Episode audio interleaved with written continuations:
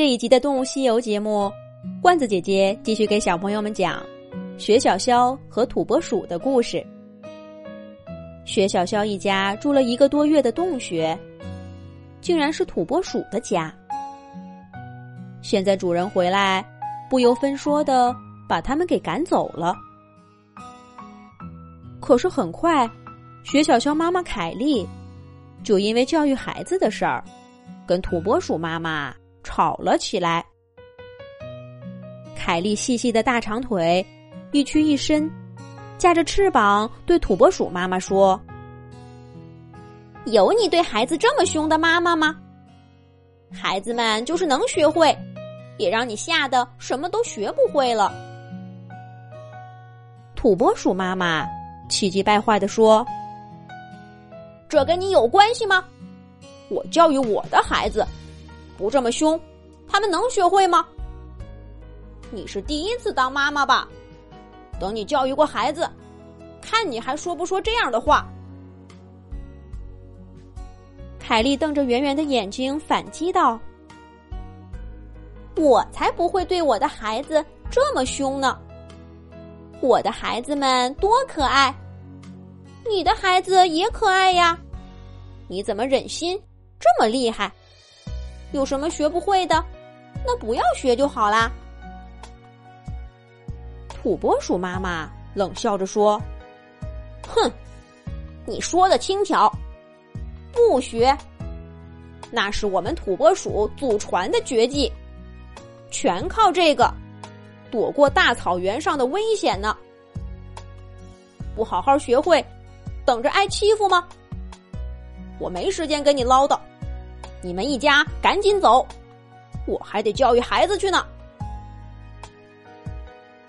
刚刚站在洞口赶走凯莉一家的土拨鼠爸爸，这会儿正抱着一摞厚厚的草编书，重重的摔在小土拨鼠的面前。土拨鼠妈妈走过去，在每个小土拨鼠脑袋上戳了一下，凶巴巴的说：“我再讲一遍。”你们把这些统统记住。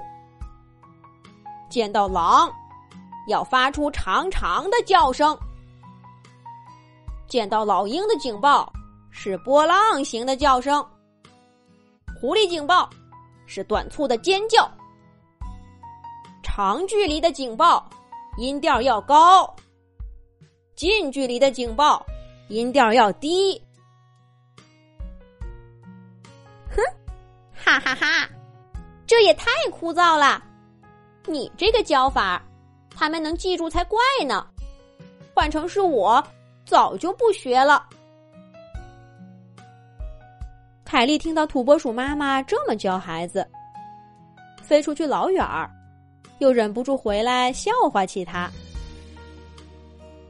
土拨鼠妈妈气得大吼：“你懂什么？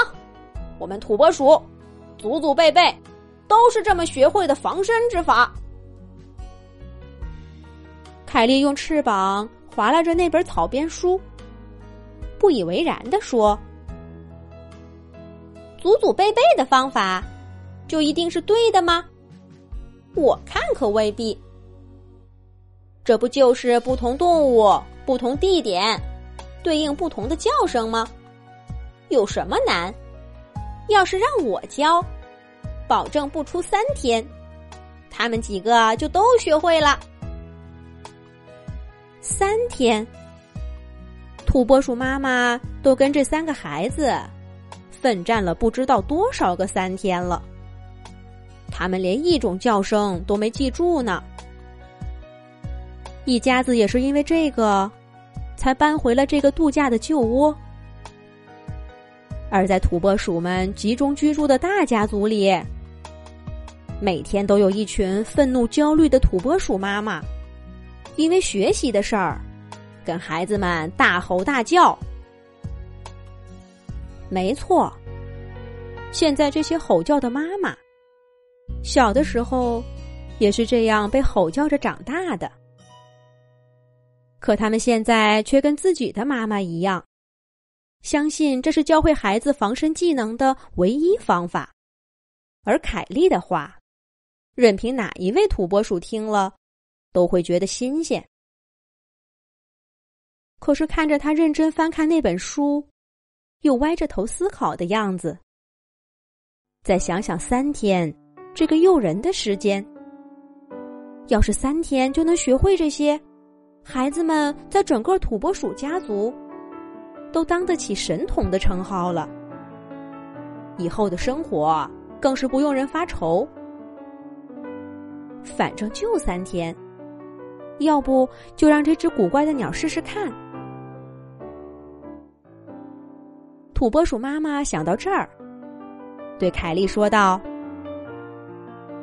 你确定三天就能让他们都学会吗？”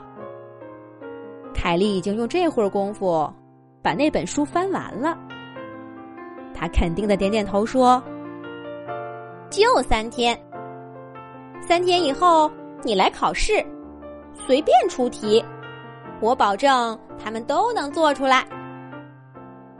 不过，凯莉眼珠一转，用翅膀尖儿指了指站在一边的查理和雪小肖宝宝们，接着说道：“不过，请我做老师是要付学费的。”土拨鼠妈妈看着那些毛茸茸的小雪小肖们，想了想说：“没问题，就分一个房间给你们先住下。